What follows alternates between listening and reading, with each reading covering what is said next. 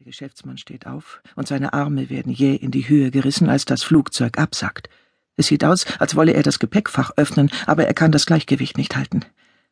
Was tun Sie da?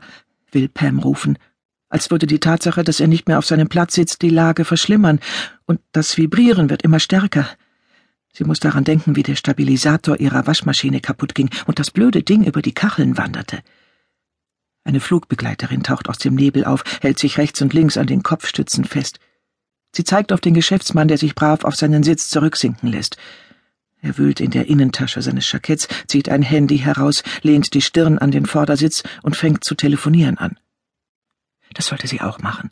Sie sollte Jim anrufen, mit ihm über Snooky reden, ihn daran erinnern, ihr nicht diesen billigen Fraß zu kaufen. Sie sollte Joni anrufen. Aber was soll sie ihr sagen? Fast muss sie lachen. Dass sie sich verspäten wird?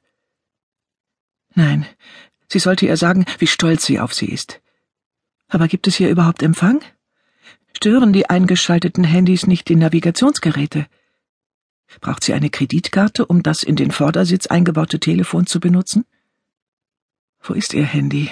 Steckt es in der Bauchtasche, zusammen mit dem Geld und dem Reisepass und den Tabletten, oder hat sie es in ihrer Handtasche verstaut?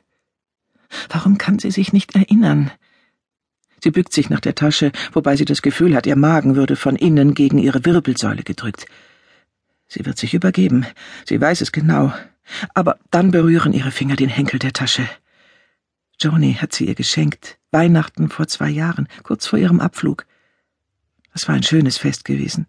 Sogar Jim hatte an dem Tag gute Laune gehabt. Ein weiterer Ruck und der Henkel entgleitet ihr wieder. Sie will nicht sterben. Nicht so. Nicht zwischen lauter Fremden.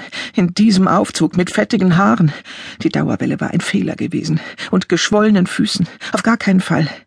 Schnell, denk an etwas Schönes, an etwas Gutes. Ja, das ist alles nur ein Traum.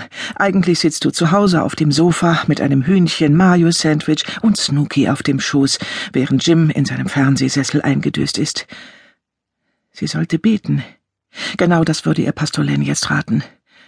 Wird alles wieder gut, wenn sie jetzt betet? Aber zum ersten Mal im Leben fallen ihr die passenden Worte nicht ein. Sie bringt einen Jesus, hilf mir zusammen. Doch schon schieben sich andere Gedanken dazwischen. Wer wird sich um Snooky kümmern, wenn ihr etwas zustößt? Snooky ist alt, fast schon zehn. Warum hat sie sie allein gelassen? Hunde verstehen so etwas nicht. Oh Gott, ganz hinten in der Wäschekommode liegen die alten Feinstrumpfhosen mit den Laufmaschen, die sie längst hatte entsorgen wollen. Was werden die anderen von ihr denken, wenn sie sie finden? Der Nebel wird dichter. Aufsteigende Galle verbrennt ihr die Speiseröhre. Sie kann nur noch verschwommen sehen. Ein scharfes Knacken und dann baumelt ein gelber Plastikbecher vor ihrem Gesicht. Noch mehr japanisches Kauderwelsch. Sie spürt Druck auf den Ohren. Sie schluckt und hat auf einmal den Geschmack der würzigen Bratnudeln im Mund, die sie auf dem ersten Flug gegessen hat. Die Durchsage ist nun auf Englisch. Bla bla bla, bitte helfen Sie Mitreisenden, bla bla bla. Der Geschäftsmann spricht weiter in sein Handy. Es rutscht ihm aus der Hand, als das Flugzeug wieder einen Ruck macht, aber seine Lippen bewegen sich nach wie vor. Er scheint gar nicht bemerkt zu haben, dass er sein Handy verloren hat. Pam kann nicht mehr genug von der Luft einatmen, die plötzlich metallisch schmeckt, künstlich, verschmutzt, und abermals muss sie würgen. Ein gleißender Lichtblitz blendet sie. Sie will nach der Sauerstoffmaske greifen, die aber immer wieder an ihrer Hand vorbeischwingt, und dann riecht es verbrannt, so wie eine auf der Herdplatte vergessene Plastikschüssel. Einmal war ihr das passiert. Sie hatte eine Pfannenwende auf der Kochplatte liegen lassen. Jim hatte wochenlang geschimpft. Meine Güte, du hättest fast das Haus abgebrannt. Noch eine Durchsage. Brace, brace, brace for impact. Vor ihrem geistigen Auge sieht sie einen leeren Stuhl. Und dann packt sie das Selbstmitleid, so intensiv, dass es weh tut. Das ist ihr Stuhl, der, auf dem sie jeden Mittwoch sitzt beim Bibelkreis. Ein stabiler, verlässlicher, freundlicher Stuhl, der sich nie über ihr Gewicht beschwert hat und dessen Sitzfläche schon ganz abgenutzt ist.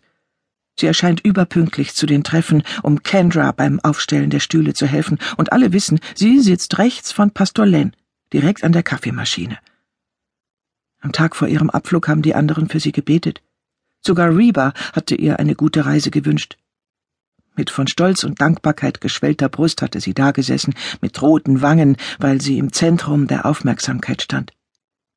Lieber Herr Jesus, bitte beschütze unsere Schwester und liebe Freundin Pamela, wenn sie das Flugzeug bebt und gleich darauf folgt das Dack, Dack, Dack, Dack, Dack von Taschen und Laptops und anderem Gepäck, das aus den Fächern herunterregnet. Aber wenn sie es schafft, sich weiterhin auf den leeren Stuhl zu konzentrieren, wird alles gut.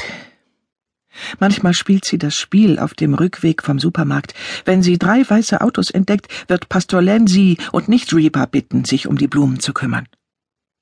Ein Reißen und Knirschen, als würden riesige Metallfingernägel über eine Tafel gezogen. Der Fußboden schlägt Wellen. Ein schweres Gewicht drückt ihren Kopf in Richtung ihrer Knie. Sie spürt, wie ihre Zahnreihen gegeneinander schlagen, und sie möchte die unbekannte, boshafte Person anschreien, die ihre Arme verdreht und nach oben zieht. Vor Jahren war ein Pickup direkt vor ihr aus einer Parklücke ausgeschert, als sie unterwegs war, um Joni von der Schule abzuholen. Damals war alles wie in Zeitlupe vor sich gegangen. Sie hatte winzige Details wahrgenommen, den Sprung in der Windschutzscheibe, die Rostsprenkel auf der Motorhaube des Pickups, die schemenhafte Silhouette des Käppi tragenden Fahrers. Aber das hier passiert viel zu schnell. Macht, dass es aufhört. Es dauert schon viel zu lange. Sie wird gepeitscht und geboxt und geschlagen.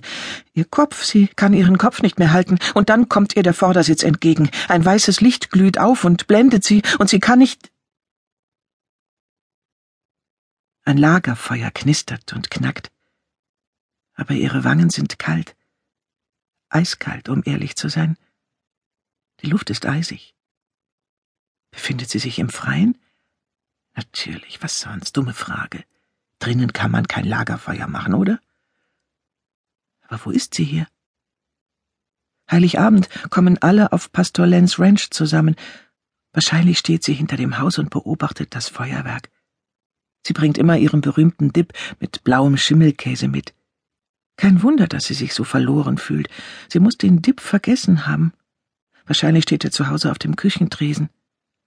Ah, Pastor Len wird enttäuscht sein und da schreit jemand. Es gehört sich nicht am heiligen Abend zu schreien. Wer schreit an Weihnachten? Weihnachten ist eine besinnliche Zeit. Sie hebt die Hand, um sich über die Augen zu wischen. Aber offenbar kann sie nicht. Moment, da stimmt was nicht. sie liegt auf ihrem Arm. Er ist hinter ihrem Rücken verdreht. Warum liegt sie am Boden? Ist sie eingeschlafen? Doch nicht an Weihnachten, wo es so viel zu tun gibt. Sie muss aufstehen, sich für ihre Unhöflichkeit entschuldigen. Jim sagt immer, sie solle sich zusammenreißen, sie solle sich mehr Mühe geben und ein bisschen. Sie fährt sich mit der Zunge über die Zähne. Es fühlt sich nicht richtig an. Einer ihrer Schneidezähne ist abgebrochen. Die Kante schneidet ihr in die Zunge. Sie beißt auf Sandkörner. Schluckt. Oh Gott, es fühlt sich an, als